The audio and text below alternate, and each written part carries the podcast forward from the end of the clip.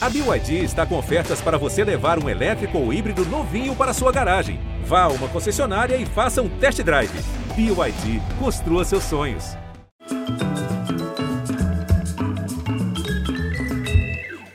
Olá, boa noite, muito bem-vindos. Valei-me Cecília Meirelles. Esta menina tão pequenina quer ser bailarina, mas depois esquece todas as danças e também quer dormir como as outras crianças. Esses versos bem caberiam na boca de nossas convidadas de hoje, duas bailarinas, coreógrafas, idealizadoras e gestoras de escolas de dança de excelência em áreas pobres e perigosas. Uma criou e dirige a Escola de Dança e Integração Social para Crianças e Adolescentes, Edisca, em Fortaleza, contemplada pelo Criança Esperança deste ano. Outra é uma referência da dança contemporânea, não só no Brasil, mas no mundo. Tem sua companhia e sua escola estabelecidas numa das favelas mais conflagradas do Rio de Janeiro, a Maré. Elas formam crianças, adolescentes para o balé de alto nível, mas principalmente formam para a vida, ajudam a constituir a cidadania de suas crianças. Que, como diz Cecília Meirelles, depois da dança querem dormir como as outras crianças, quer dizer, de barriga cheia, saudáveis, com futuro, com visão de futuro possível. É uma honra e uma alegria receber Dora Andrade e Lia Rodrigues. Olá. Oi. Muita honra ter vocês aqui. Tudo bem, Lia? Oi, tudo bem? Dora, que bom te ver, tá com você. Lia, há quanto tempo, Sim. querida, saudade.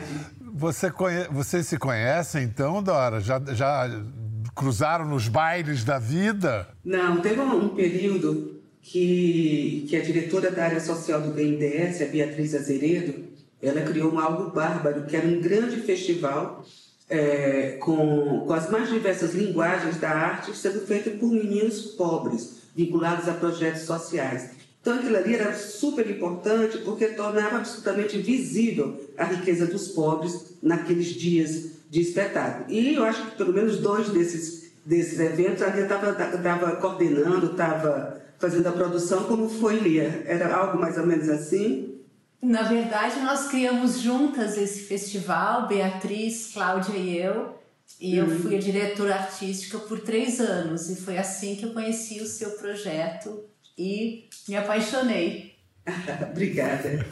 o que que você, o que que você diria que é apaixonante no projeto da, da Dora em, em Fortaleza, que já tem 30 32 anos de vida, é isso, não? É, 32 anos. Caramba! O que, que te apaixonou, Lia? Eu acho que o rigor, né, a persistência, é um trabalho que ela vem realizando há muitos anos, como você falou. E a gente, nós apresentamos, acho que foram dois espetáculos diferentes, e ver aqueles jovens, aquelas crianças, ali no palco do Carlos Gomes, né, no Teatro Carlos Gomes, na Praça Tiradentes, e também interagindo com outros jovens de outro projeto, é uma coisa assim impactante, muito bela. Sim. E uma mulher, né, forte fazendo esse trabalho, é muito bom de ver. É. Eu gostei da palavra rigor desse que você escolheu, porque é, é, é, às vezes as pessoas olham para esse tipo de projeto e acham que é algo como uma, uma caridade, né? algo filantrópico, e não tem o rigor técnico e artístico uhum. e que a gente reconhece no, no, trabalho tanto da Dora, nem se fala no seu, né, Lia? Dora, é, a, tem gente que dá uma romantizada eu não diria que é só romantismo, mas que faz uma relação entre um ambiente musical de favelas e de lugares pobres, onde as crianças crescem ouvindo samba, funk, dançando, com uma possível habilidade ou, ou propensão para o balé e para a dança. É uma generalização? Eu, eu realmente não sei de, eu, eu não sei dizer se é ou não é.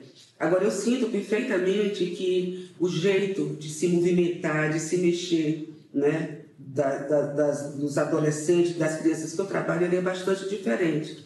E acho que tem mais a ver com a marra que eles têm, o nível de resiliência que eles têm, Acho que a dureza também da vida traz um tempero que realmente eu não vejo é, em outras companhias, em outros balés. Eles têm algo, pelo menos do meu ponto de vista, é, bastante especial e diferenciado. Mas não sei de onde é que vem isso. Sei, sei. Não, não, não, não necessariamente. Pode haver uma correlação, Sim, mas talvez. não necessariamente dá para apostar que é uma causa e consequência. Uhum. Lia, qual a sua opinião, a sua visão disso? Olha, eu concordo sim com a Dora e acho também que tem uma. Às vezes a gente cai numa homogeneização da favela, dos territórios periféricos, que eu acho que é muito importante a gente, a gente fugir, ter outros olhos para olhar a diversidade, as possibilidades que existem dentro de uma favela. Então, é, eu acho que existem pessoas e pessoas, como em qualquer lugar da cidade ou do, do Brasil. Então, tem gente que vai para dança, tem gente que vai para música, tem gente que vai para medicina, tem gente que vai para filosofia. Então não necessariamente são todos corpos iguais que têm as mesmas habilidades, né? Deixa, acho que a gente vai ter que se atualizar, Dora. A Lia, ela era Chevalier des Arts et Lettres à Paris, en France. E agora você já não é mais Chevalier, já foi promovida, Lia. Pois é. Que bacana. Eu nem sabia. O que, você é agora? Agora eu sou officier. Oh. Eu, eu, realmente eu não, eu não sei muito bem. Eu sei que eu acho que tem umas três categorias, mas eu acho que eu não fiz nada assim para ser um cavaleiro ou um oficial. Eu apenas faço meu trabalho e tenho parcerias na França, mas lá eles têm essa ideia né, de chevalier, officier. Ela deve fazer o trabalho dela mais ou menos para ter esse reconhecimento, né, Dora? Sim. e aí você, com esse reconhecimento, com essa proeminência internacional, você resolve abrigar a sua escola, a sua companhia de dança na, na Maré, na favela da Maré, essa favela que sintetiza é, tristezas cariocas e tantas maravilhas também. Por que você fez essa escolha? Então, eu acho que isso está ligado à minha trajetória, né, como artista, mas como cidadã.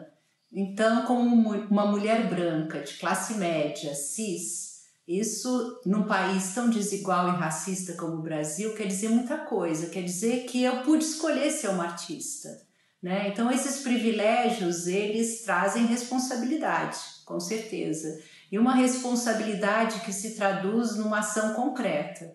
Então, depois de muito tempo, ou dirigindo esse festival que a Dora participou, o Festival Panorama da Dança que eu criei e dirigi também, a minha companhia já eh, estabelecida da forma que pode ser estabelecida uma companhia de dança no Brasil, eu, eu pude ir de encontro ao desejo de ter uma atuação mais concreta é, é, frente à desigualdade, né? E assim Silvia Soter, que é minha dramaturga, me apresentou a Eliana Souza Silva, que é diretora da Redes da Maré e que a Redes da Maré atua na favela da Maré, no conjunto das 16 favelas que formam o Complexo da Maré, é uma instituição da sociedade civil e atua de uma forma bem ampla e forte desde os anos 90, né? Atua em vários eixos, mas no sentido de, é, de garantir os direitos, os vários direitos dos moradores dessa região.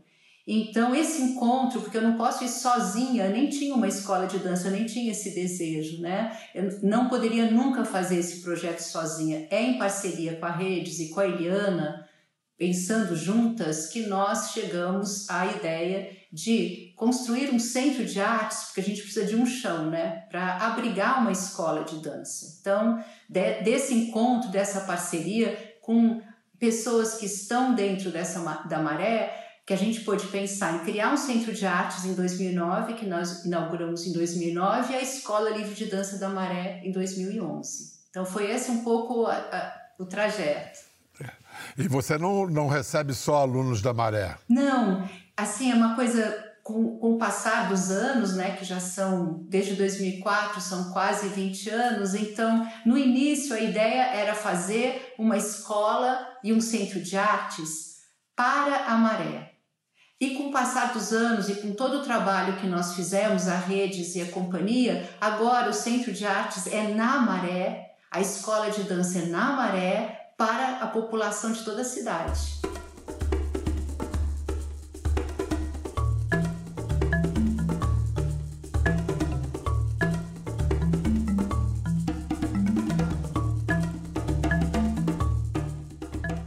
Assim é também em Fortaleza, com a Edisca? Nós trabalhamos com quatro, quatro áreas da cidade, todas elas, todas elas estão é, é, é, incluídas num programa de governo de Estado, que é o Ceará Pacífico, ou seja, é um lugar onde a questão da violência, da morte dos meninos pretos, pardos, pobres, assim, acontece de uma forma descomunal, como poucas pessoas talvez tenham ideia, né? E, e todas aí eu optei por essas áreas, porque para mim era, era esse, era com essas pessoas que eu queria trabalhar, sabe?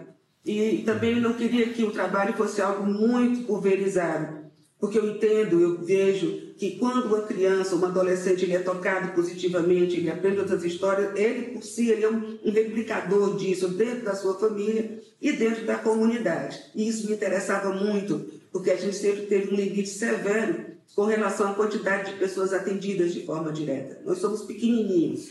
Vamos mostrar umas imagens de um espetáculo encenado por você pela primeira vez há 27 anos já. Chama-se Janguru Sul. Sim. Enquanto a gente vê as imagens, você vai nos dizendo qual é a origem desse espetáculo, qual é a história dele. É, esse espetáculo faz bastante tempo que eu fiz. Eu fui dar uma oficina numa região muito próxima ao. Janguru Sul é o nome do aterro sanitário de Fortaleza. E eu conheci o aterro e as pessoas que moravam lá. Mais do que ficar impressionada com, com a circunstância né, de, de abandono, de subhumana quase, é, eu fiquei muito abismada com a minha ignorância. Eu não sabia que existiam pessoas naquela circunstância. E aí eu peguei, comecei a convidar pessoas, assim, um amigo que tinha um pouco mais de dinheiro, que tinha alguma influência política, para levar para essa comunidade, ver se eles podiam acudir de alguma forma. Mas não iam. Aí, como ninguém ia para o Janguru Sul, eu resolvi trazer o Janguru Sul para as pessoas, né? E fiz um espetáculo. Quando eu cheguei para minha equipe e disse que ia fazer um balé sobre aterro sanitário da cidade, eles falaram interna, tá louca. E olha que bendita loucura, né? Porque transformar isso em arte é, é uma maneira de transformar num sentido mais amplo. Mas você, em 32 anos, o cálculo aqui é que você já teve mais de 2.500 alunos Sim. passando pela Edisca. Você já perdeu alunos para violência? Já. Para o crime? Sim. Já? Perdi dois alunos. Na verdade, eles tinham saído já da Edisca, é, mas tinham saído há pouco tempo.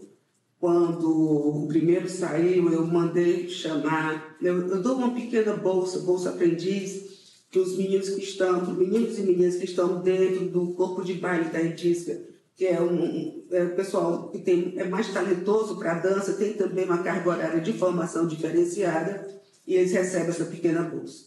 Ele estava trabalhando no aterro sanitário e, e pedi para chamei e disse que botaria ele no corpo de baile, que esse dinheirinho talvez desse para ele escapulir lá do lixão, mas não teve jeito, ele não voltou. Menos de um mês depois disso, a gente soube que ele tinha sido preso assaltando a mão armada. E 15 dias depois ele foi assassinado. E o irmão dele, que também estudou aqui, veio pequenininho, né? Esse foi muito, muito difícil assim para a gente, porque ele foi assassinado com um requinte de crueldade, sabe? Ele foi torturado barbaramente. E depois que mataram ele, amarraram os pés numa moto e saíram arrastando dentro da comunidade, né?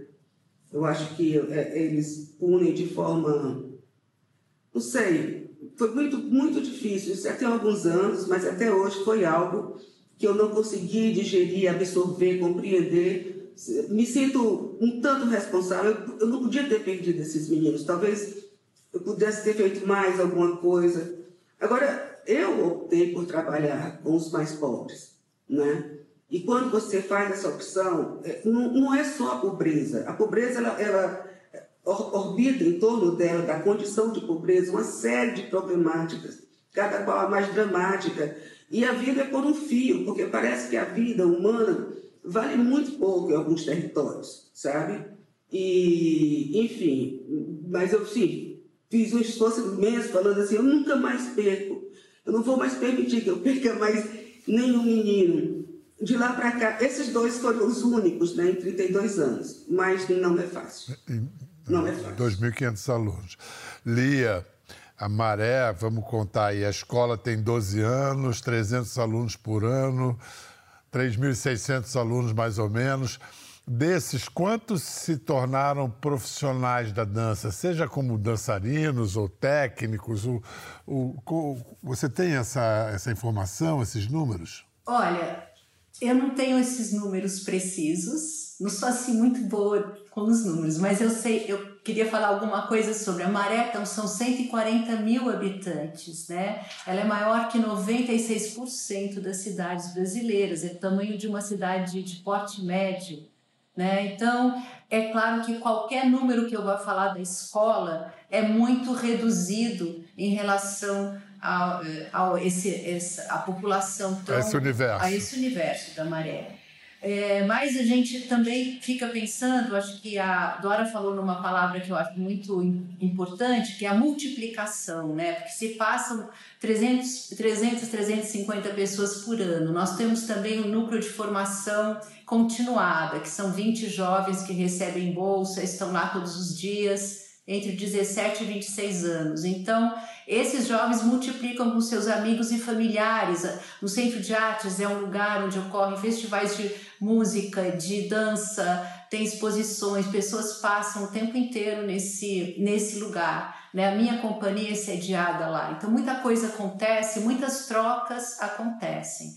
É, tem, é claro, alguns bailari, alguns estudantes da escola é, fizeram parte da minha companhia, outros foram para a Bélgica, um dança numa companhia na Bélgica, outro, uma outra foi estudar alemão, é, outra foi, é, foi estudar ciências sociais. Então, eu acho que a ideia da nossa escola e dos projetos em geral que nós fazemos junto com a Redes lá no Centro de Artes é de é um projeto que são é, bailarinos, mas também a cidadania é muito importante, né? E tirar o estigma que a favela só fala de violência, porque é, a favela não é só violência, né? A favela é claro que sofre da ausência do Estado, né? Que deveria garantir os direitos, os vários direitos dos seus moradores. Mas a favela é um lugar riquíssimo. A favela tem, ela, ela só não tem visibilidade, é o que a gente com os nossos projetos é, gostaríamos de dar visibilidade aos artistas da Maré, aos é, cientistas sociais da Maré, eles estão lá.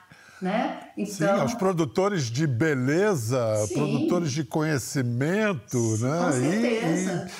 É, e, e, é, e, é, bonito isso que vocês fazem, porque, sem dúvida, é, a causa é formar trazer pessoas para a vida, incluir, mas só que isso é através da formação artística, uhum. uma dialética que uma não vive sem a outra, né? Quer dizer, aquele, aquela conversa de a função da arte é aquela que você quer dar a ela, né? Uhum. Qualquer e aí vocês dão essa função. Carol Silva, ela tem 35 anos, é uma discípula de, de Lia, promovida a coordenadora da Escola Livre de Dança uma simpatia de mulher. Olha, fala, Carol. O meu encontro com a Lia, falando muito no singular, né, da minha história, é, ele me leva para um lugar de possibilidade né, na escola. Possibilidades tanto de carreira, quanto também como pessoa. Possibilidades é, de pensamentos políticos, é, pensamentos sociais, entendimentos do que eu sou, do que eu quero. Eu entrei como aluna da escola de dança em 2014. Aí eu fiquei por cerca de 3, 4 anos na, na escola, na formação, né, o núcleo de formação intensiva em dança. Entrei para a faculdade também, foi tudo ao mesmo tempo.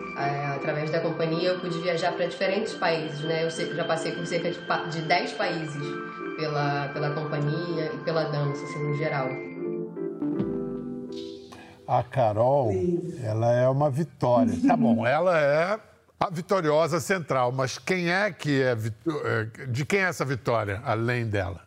A vitória é de um projeto que tem, por exemplo, que tem no tempo, né? Porque você sabe que a educação, a formação de um artista, para ser um artista, para ser um educador, tudo é tempo e investimento investimento financeiro e tempo. Tudo se, eu acho que as coisas estão muito relacionadas. Então, sem dúvida, a Carol é uma vitoriosa primeiro por ela mesma, por todas as qualidades e toda a luta que ela teve, mas são muitas vitórias que são carregadas junto com ela, né? Eu acredito muito nessa coisa do coletivo, mas é um coletivo construído Uh, cotidianamente, sabe, diariamente e com as diferenças, né? Somos muitos diferentes que temos que conviver, fazer com, né? Dar a mão, fazer com, fazer alianças e continuar. Então a vitória de um puxa a vitória do outro. Para mim são todos vitoriosos, sabe?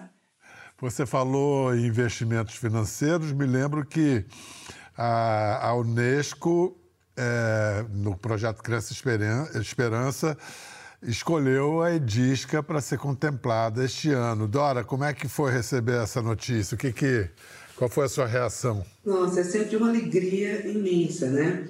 É, essa não é a primeira vez que, que a Unesco nos apoia.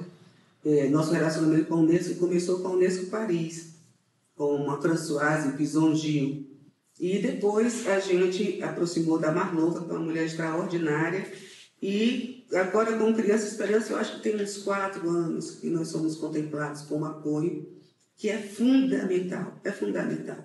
É, e tem uma coisa bacana, assim, eu acho que, para além do apoio financeiro, a gente tem, por parte da Marlova, um apoio muito grande, conceitual, técnico, capacitações infinitas e de altíssima qualidade.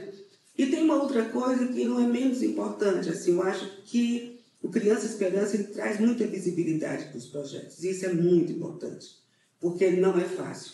Eu estou há 32 anos nessa luta e eu posso lhe afirmar, sabe, é para os fortes.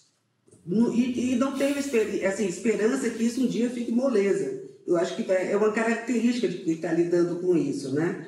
É, ficou lindo o ano passado, foi uma, uma, uma menina nossa que fez a chamada e ela e ela mora numa periferia, ela tem uma escola de dança, é super empreendedora, e ela viajou para vários locais, e a coisa mais linda ficou esse vídeo. Fiquei muito feliz e muito orgulhosa por ela.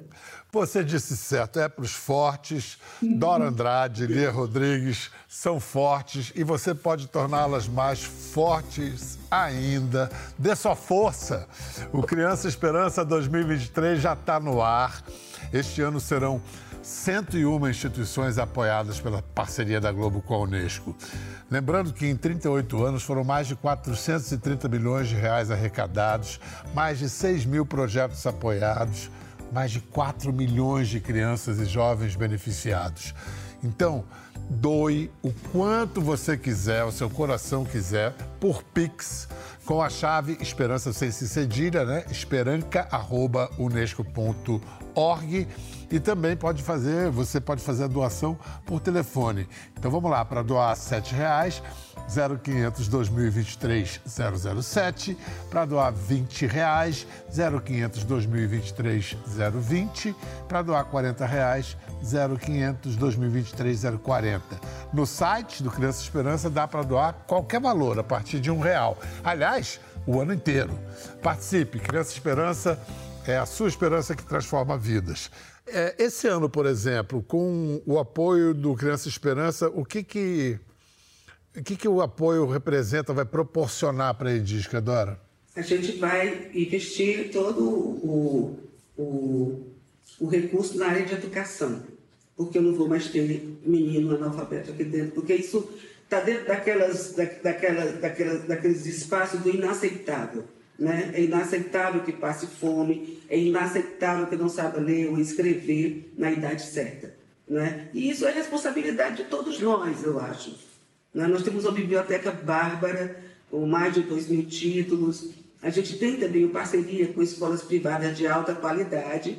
E, e com isso a gente já conseguiu botar centenas de meninos, meninos e meninas que passaram pela EDISCA dentro da universidade. Né? Então, assim, minha maior emoção foi quando eu vi, primeiro, primeira criança nossa é, é, graduar. Quando eu comecei essa batalha, Bial, a gente fez uma, uma pesquisa interna né, para fazer um marco zero.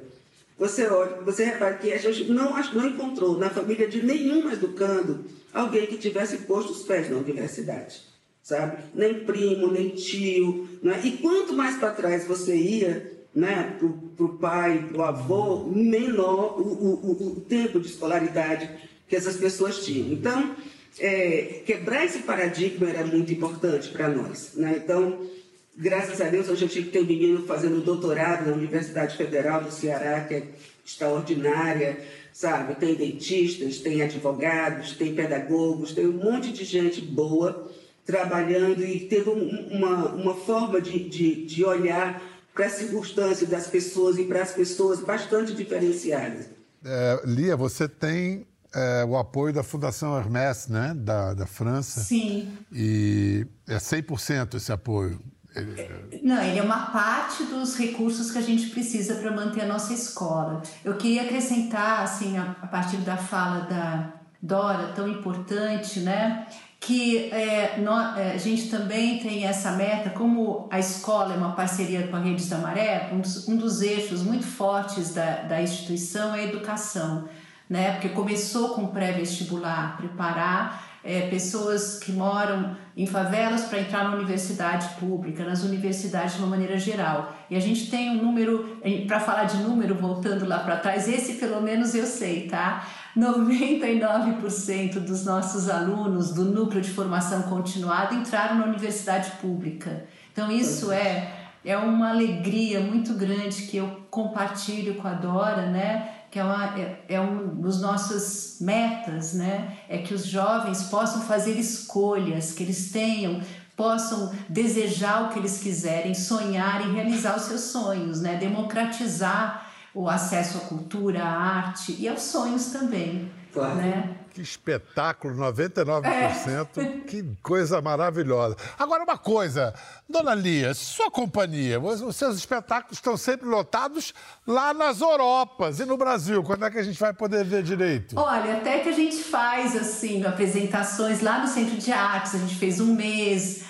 A gente vai para o Sesc São Paulo, que é nosso grande parceiro, mas para falar a verdade para você, é, é o seguinte: nós tivemos anos terríveis, né? Os últimos seis anos no Brasil, a cultura é, sofreu enormemente, todas as áreas e também a, a, cultura, né? Os artistas foram perseguidos, demonizados, é, foi destruída toda a estrutura que sustentava é, as, as artes no Brasil, né? Então isso foi muito duro de atravessar para os artistas de uma maneira geral, né? Já estava difícil e ficou muito mais difícil. Claro que agora a gente tem outra palavra que foi muito falada aqui, claro, por causa do programa Criança Esperança, né? A gente agora, a esperança de que a gente possa reconstruir essa área tão importante para todos nós, né, que faz a gente ler o um mundo diferente, que faz a gente atuar no mundo diferente, que são as artes que nos sensibilizam.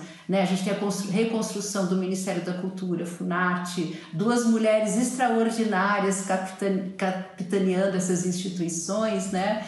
e eu tenho esperança que a situação de dançar mais no Brasil, de ter, é, vamos dizer assim, um investimento é, mais contínuo na criação, porque sem a criação, sem o artista, as outras é, fazer uma escola de dança não faz sentido. Você precisa de um artista ali também. Então eu tenho uma esperança do verbo esperançar, né, do Paulo Freire, uma esperança em ação. Essa esperança eu tenho sim agora.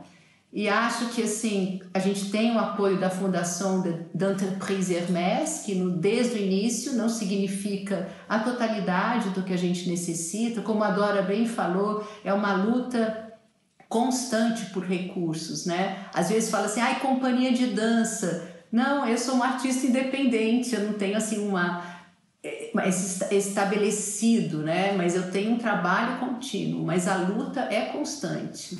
Lia Rodrigues, Dora Andrade, muito obrigado. Uma alegria falar com vocês. Obrigada. E mantenham aí a, a nossa esperança viva. Enquanto vocês, é, vocês levam a gente juntos. E você em casa participa dessa esperança de forma ativa, doando, participando do Criança Esperança, seja como você puder e quiser. Siga as instruções na tela. Um beijo, até a próxima. Quer ver mais? Entre no Globoplay.